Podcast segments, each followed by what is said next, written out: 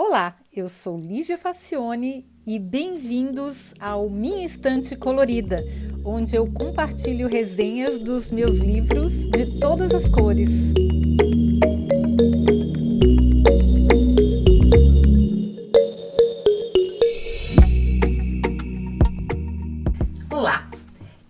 Canso de, de admirar o brilhantismo e a criatividade de Haruki Murakami, que é o meu escritor favorito e lendo Kafka am Strand, que na, numa tradução livre seria Kafka na Praia, eu também me dei conta do quanto ele guarda algumas semelhanças com outro gênio da criatividade que é o Neil Gaiman.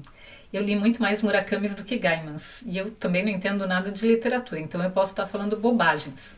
Mas eu observo em ambos uma fluidez entre o surreal e o real, entre o sobrenatural e o natural, que é difícil de a gente ver nos escritores por aí. É claro que é, eu me lembro, claro, de Gabriel Garcia Marques, o realismo mágico dele, né? O Júlio Cortázar, o Jorge Luiz Borges, que são outros autores que exploram bastante esse recurso, que eu gosto muito. Mas, para mim, os mestres. O Gabriel Garcia Marques é um gênio também, né, gente? Esses outros que eu citei também não ficam muito atrás. Mas o Haruki Murakami me encanta de uma maneira, talvez pelo exotismo de, de que história, as histórias se passem no Japão, e que para mim é um universo muito diferente e por isso me fascina tanto, né? O Gaiman já, já fala um pouco, ah, os cenários dele em geral são os Estados Unidos ou a Inglaterra, porque ele é britânico, mas eu fico muito encantada com essa capacidade que eles têm de ser tão criativos na hora de misturar coisas surreais e sobrenaturais com, com o cotidiano. Os personagens são sempre muito instigantes em suas crises existenciais. Os simbolismos das situações e a naturalidade com como eles trafegam entre os dois mundos estão presentes nas obras dos dois autores, que eu admiro demais. Kafka Tamura é um nome inventado por um menino que foge de casa no dia do seu aniversário de 15 anos.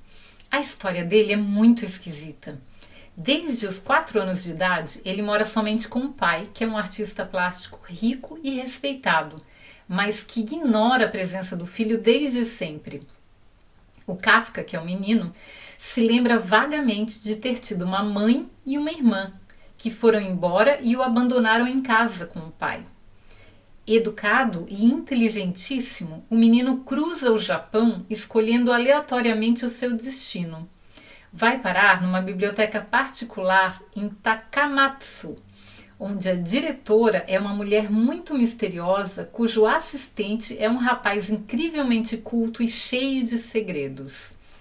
Paralelamente ao relato de um incidente ocorrido durante a guerra, exatamente por aquelas redondezas Alunos da escola primária, acompanhados de sua professora, foram às montanhas colher cogumelos, porque havia pouca comida disponível na época, eles estavam em guerra, né?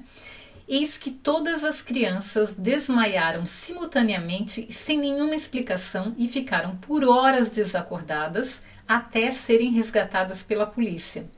Apenas uma foi internada nas instalações do exército e ficou em estado vegetativo por várias semanas era um dos melhores alunos da turma.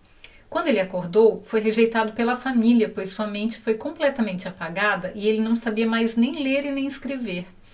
Seus processos cognitivos ficaram comprometidos e, depois de anos trabalhando numa fábrica de móveis, ele se aposentou com a ajuda do governo, pois o seu caso era segredo de Estado, e passou a fazer bicos, encontrando gatos perdidos na cidade. O segredo de Nakata, que era esse menino, é, que agora é um senhor de 60 anos, terá um papel definitivo na história. É que ele consegue conversar com os gatos na língua deles. Olha que coisa mais genial. Bom, voltando ao menino que é o protagonista da história, o pai do menino é assassinado por Nakata, que é esse que fala com os gatos, esse senhorzinho. E há uma chuva de peixes vivos na cidade. Depois, uma chuva de sanguessugas na estrada. Outros personagens aparecem e não cessa de acontecer coisas estranhíssimas. O rapaz descobre que a diretora da biblioteca, agora já entrada nos 50 anos, fez muito sucesso quando tinha 20 anos com uma canção chamada Kafka na Praia. Depois disso, aconteceu uma grande tragédia que mudou toda a vida dela.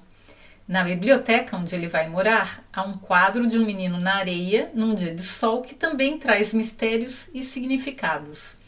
As histórias da bibliotecária, do Sr. Nakata e do menino Kafka aos poucos vão se fundindo e se encontrando. Como todos os livros do Murakami, né? Ele começa com alguns cenários é, paralelos e depois, aos poucos, esses cenários vão se encontrando. Todos têm histórias bem complicadas, crises existenciais e problemas não resolvidos. Uma pena que eu não entendo nada de música, porque aí eu podia aproveitar mais, já que os livros do Murakami vêm sempre acompanhados por uma trilha sonora musical para cada personagem. Dá para fazer uma playlist para cada livro, na verdade, para cada personagem. Além de ter visitado e conhecido mais um pouquinho do Japão, que eu gosto de acompanhar no mapa as viagens dos personagens e essa foi bem bacana porque ele cruzou por tive que pegar um mapa do Japão e olhar onde é que ele estava indo porque realmente ele andou bastante por lá. É um privilégio poder ler essas histórias tão finas e bem construídas. E é assim e a outra coisa boa é que a, a, os livros que a gente tem aqui em alemão do Kafka do, do Murakami foram traduzidos diretamente do japonês eu não sei se, os, se os, as versões brasileiras foram traduzidas diretamente do japonês, mas é, nossa, fica muito bom, muito bom mesmo, muito bem construído.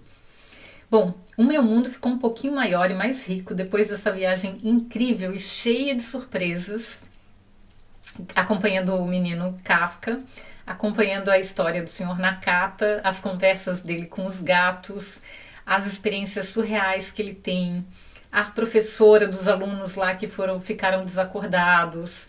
Tem muitas histórias em paralelo. O, o rapaz que trabalha na biblioteca, e, que também tem um monte de histórias muito interessantes. É, nossa, é, é uma festa a gente poder participar de um livro do Murakami, entrar numa história. Eu levo mais ou menos uma semana para ler um livro como esse. É uma semana que eu estou em excursão em outro outro planeta praticamente, não é nem outro país.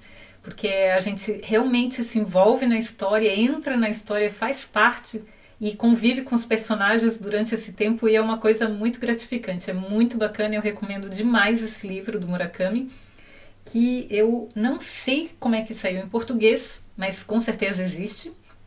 Em, em, eu traduziria como Kafka na Praia, mas eu não sei se foi assim que foi traduzido em português. Eu vou pesquisar e deixar o link para quem tiver mais interesse, tá, gente? Espero que vocês tenham gostado e até o próximo episódio. Sempre lembrando que a resenha escrita está no meu site e o link está no, na descrição do episódio, tá bom?